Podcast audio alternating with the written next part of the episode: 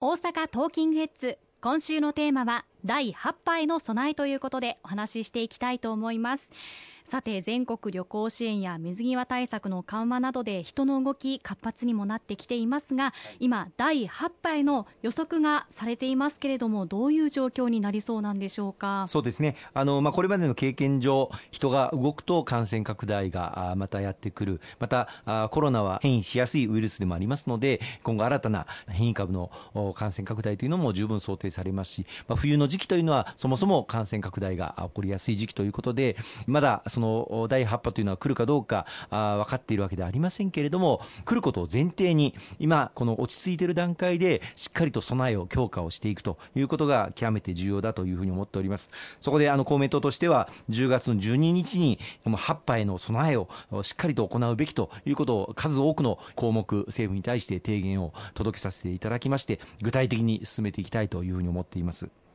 その対策の一つとしてオミクロン株対応ワクチンの接種を年内に着実に完了するために接種を担う地方自治体への最大限の支援をお願いしたというところでしょうか。そうですね。あのオミクロン株に対応した2価ワクチンというものが開発されて承認され9月の半ば過ぎから接種がスタートしております、はい、でこのオミクロン株対応のワクチンの接種を着実に進めていくことがまず極めて重要だというふうに思っておりますこれまで1回目、2回目接種が完了している方が対象になりまして、3回目接種をしている方、またしていない方でも、10月半ば以降、このオミクロン株対応の2価ワクチンの接種が可能となりますので、ぜひそれぞれの市町村から案内があれば、接種をご検討いただければというふうに思います。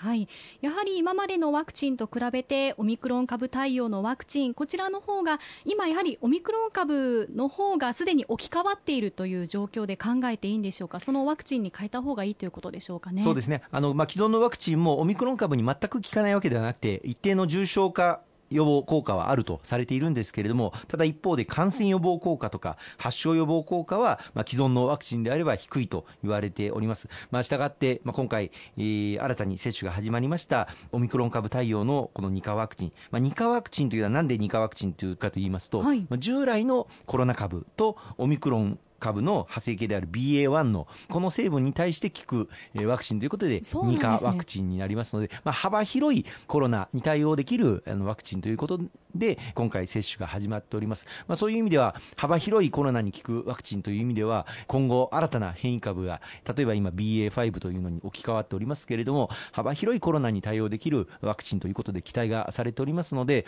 ぜひ接種をご検討いただければというふうに思います。えこれは集団接種会場でも接種はできるんでしょうか？はい、あの大阪におきましてもこのオミクロン株対応の2価ワクチン集団接種が始まっております。大阪市では扇町プールあるいは安らぎ天空館、また大阪府では心斎橋の接種センター、さらに国でも自衛隊の大規模接種会場を今北浜に、えー、整えておりますけれども、ここでもこの2価ワクチンの接種可能となっておりますので、ぜひご活用いただければというふうに思います。はいえ、さらに今、懸念されているのがインフルエンザとの同時流行なんですけれどもすでに海外、オーストラリアなどでは同時流行している地域もあるということそうですね。あの今年はあのこのインフルエンザが南半球で感染が非常に強く現れておりますのでこの後冬にインフルエンザが日本におきましても感染することが想定されております。そうしますとコロナとインフルエンザこの同時流行というものがあの懸念されますのでこれに対する備えというものをしっかりしていかなければいけないと思います。そういう意味では、インフルエンザワクチン、これもこれからあしっかりと打っていただいていく必要があるんですが、インフルエンザワクチンとコロナワクチン一緒に打って大丈夫なんですか？と思うような方もいらっしゃいます。この安全性、また有効性、これありますので、しっかりと国民の皆様に周知をしていただきたいということも、今回の提言の中に盛り込ませていただきました。また合わせて、そのワクチンの十分な量を確保していくということが非常に重要になってまいりますので、そのことにも留意して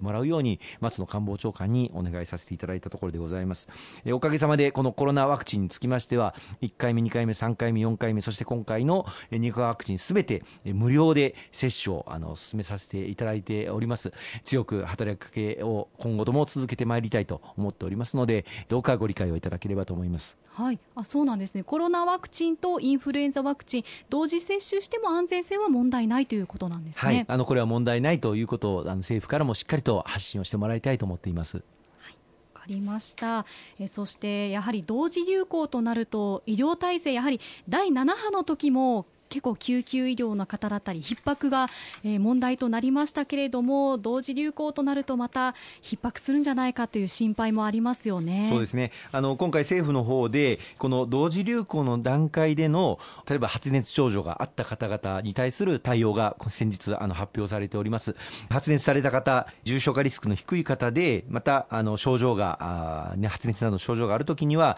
大阪でも自分で検査できるように抗原定性検査キットを無償配布していただいておりますので、こういったものを活用して検査をしていただき、仮にコロナ陽性であれば、陽性者登録センターというものが設けられておりますので、ここへ登録していただければというふうに思います。まあ、1日2日でこの検査キット、ご自宅に届くことになっておりますので、ぜひこの活用、検討していただければと思いますね。そうですよね。あと、オンライン診療なんかもありますから、そういうのを活用するのも逼迫に対する対策としてはいいんじゃないかなとも思いますよね。まあ、今少しずつですけども、オンライン対応できるあの医療機関もあの増えてきておりますので、発熱外来などに行く前にですね、そういったところの活用を検討していただくのも一案かと思います。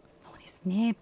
えそしてワクチンや飲み薬の安定供給のために国内での製造も求められていくと思うんですけれどもそのあたりはいかがでしょうか、はい、これまであの日本はワクチンにつきましてもまた治療薬につきましても海外製のワクチン治療薬にま依存してきました、まあ、一貫してなんとか国産でこうしたワクチンまた治療薬開発を進めるべきだまた生産を進めるべきだということを力強く後押しをしてまいりました。治療薬につきましてはご案内の通り大阪の塩野義製薬さんの開発が一番進んでいるわけですけれども、この夏、7月に審査された段階では、まあ、継続審査という扱いになってしまっております。その後も塩野義製薬さん、治験を進めていただいて、データを集めていただいた結果、オミクロン株に対しては非常に有効な結果が収集されておりますので、おそらく近々、この塩野義製薬さんの治療薬、この承認に向けた具体的な最終プロセスに入るんではないかと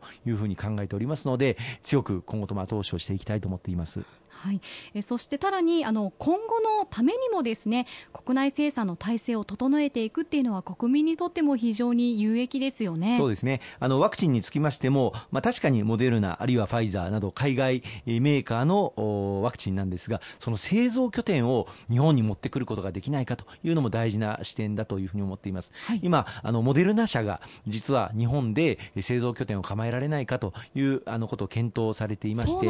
先日あのモデルナ社の CEO が我々公明党の方にあの足を運んでいただいて、はい、その支援のご要望をあのいただきました、はい、やはり国内でワクチンを製造できるということを確保していくということは今後の、まあ、変異が起こった時あるいは新しい新型の感染症に対応するという観点からも非常に大事だというふうに思っております。特にモデルナ社のワクチンはメッセンジャー RNA ワクチンと言われましていろんな、まあ、感染症が発生した時に直ちに対応できるそういう能力を持っておりますので今後の感染症に強い国づくりという観点からもぜひともこの日本で製造拠点を確保できるように後押しをできないか我々としても検討していきたいと思っています。そうなんですね。わかりました